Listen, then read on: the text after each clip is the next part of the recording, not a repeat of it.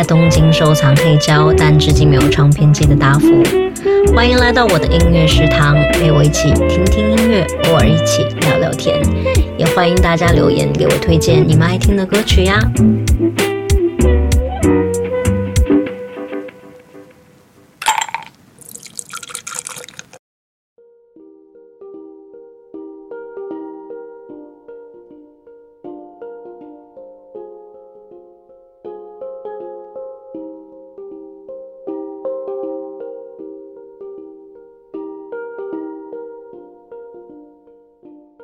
首先呢，要感谢大家喜欢上一期 MBTI 的歌单，然后也有朋友在催更别的新歌的歌单，那就先别着急，我 让我再了解了解你们的这些不同的型格之后，我再做一期歌单。那今天这一期的节目主题呢是呃那些让人耳目一新的乐器。其实我自己在听歌的时候，总是会听到某一些乐器的声音非常抓耳，就让我会很好奇。哎，这是什么乐器？什么声音？非常吊人胃口，让人很难忘。那今天就给大家介绍一些给我留下深刻印象的、非常独一无二的乐器们。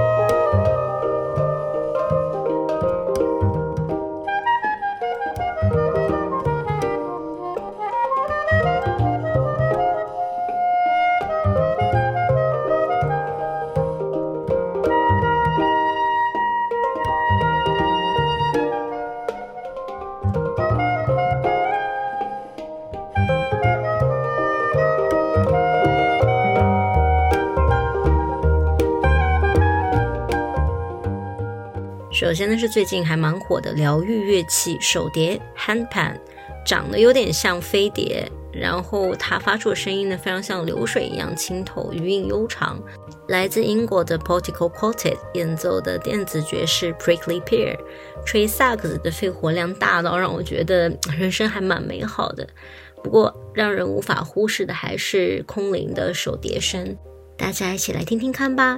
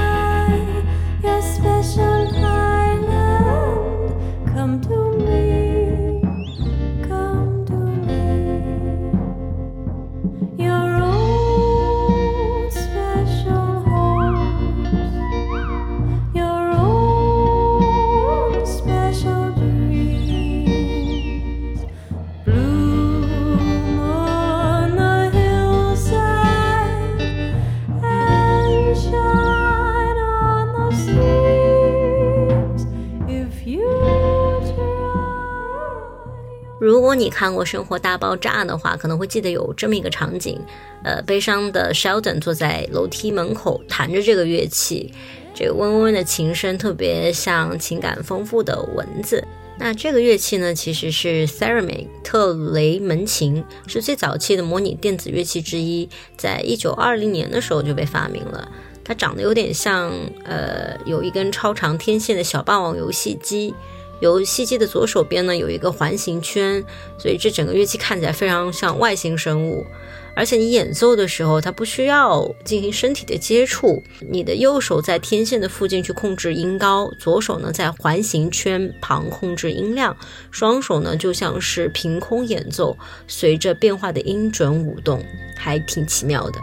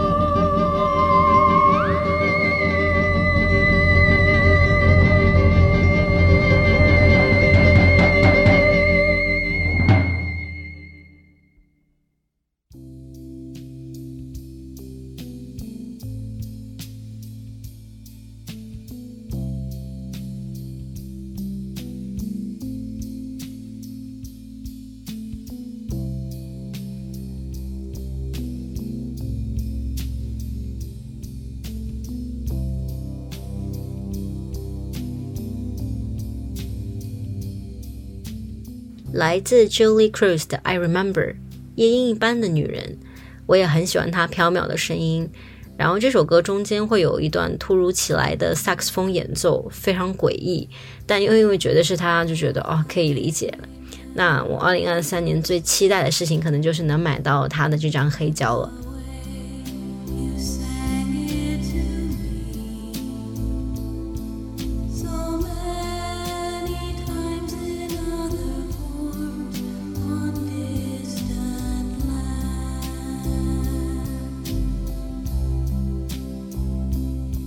Música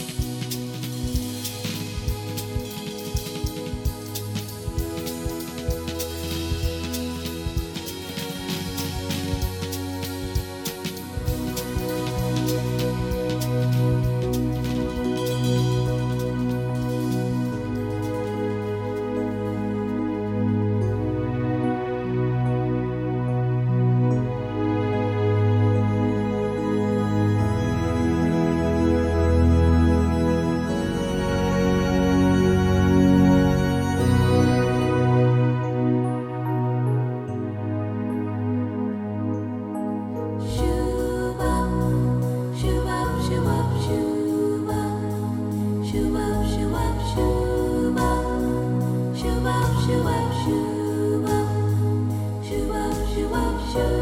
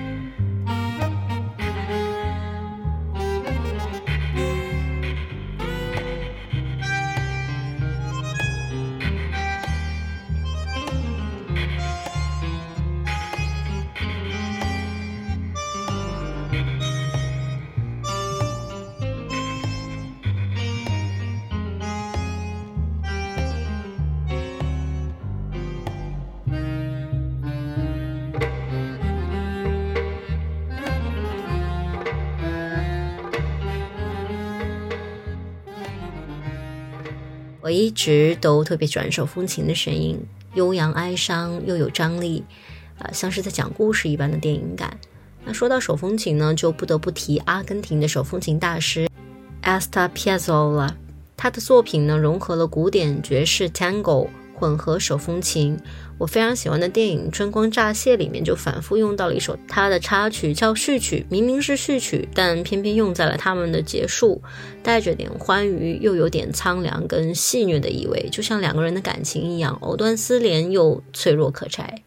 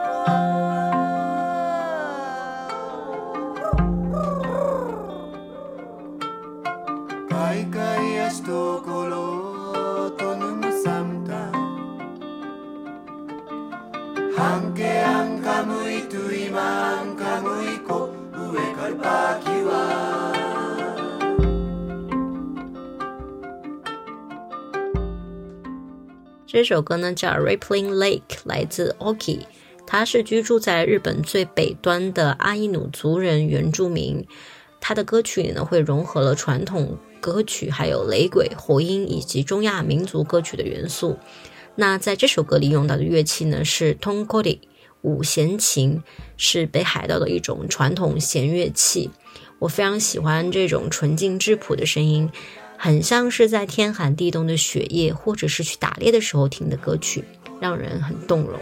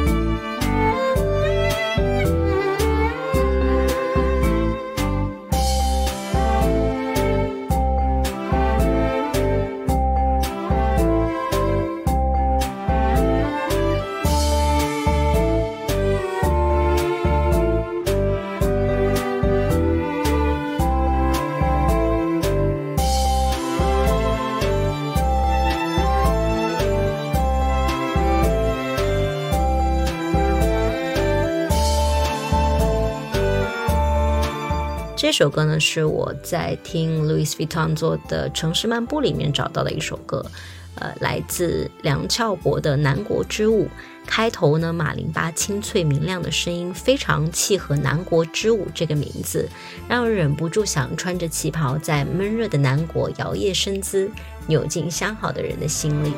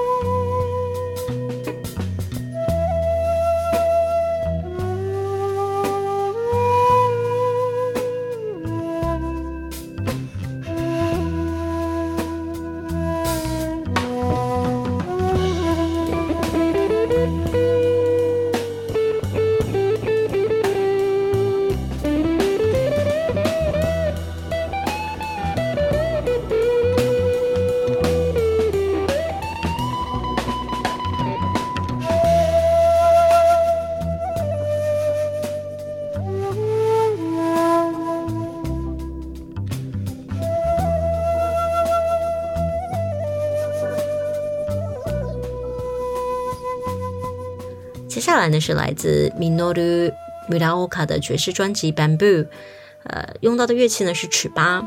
其实尺八在 Bossa Nova 的曲风里面还不算是特别和谐啊，但这个版本的就尺八版本的爵士经典曲目 Take Five 有一种恰到好处的平衡。那尺八呢，其实是中国的传统乐器，后来在唐宋时期才传到日本，因为它的音色比较苍凉。呃，你可以听到在这首 Take Five 里面，吹奏者的气息非常克制，高音部分呢很纤细干净，有一种清冷的感觉，很像是遇到石头后回转的溪流声。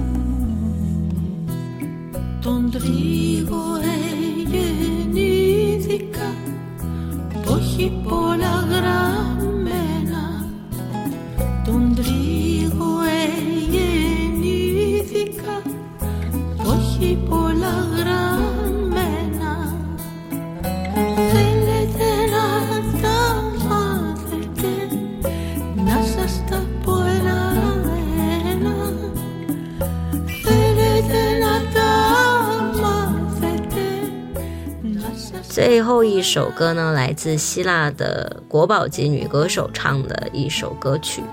呃，讲的是丰收季节吧，但具体的内容到底是什么，其实我不是特别清楚啊。还有开头的乐器到底是什么，这件事儿也是让我纠结了很长的时间。所以在听众朋友中呢，如果有大神的话，可以跟我讲一讲这首歌到底在唱什么，还有那个乐器到底是什么。那今天这期节目呢，就先讲到这里啦。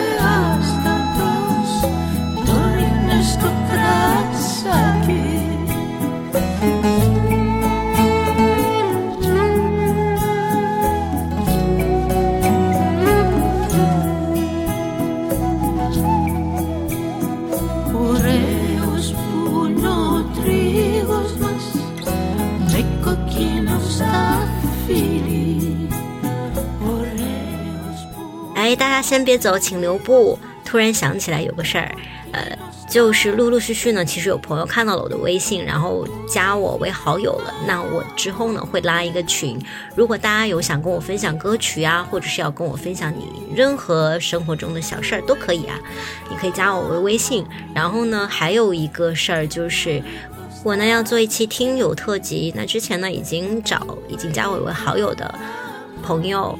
呃，录了一些简单的话，然后推荐一首歌给我。如果你也有私藏的歌曲想分享给大家的话，记得一定要加我为好友哦。我们听友群里见，拜拜啦。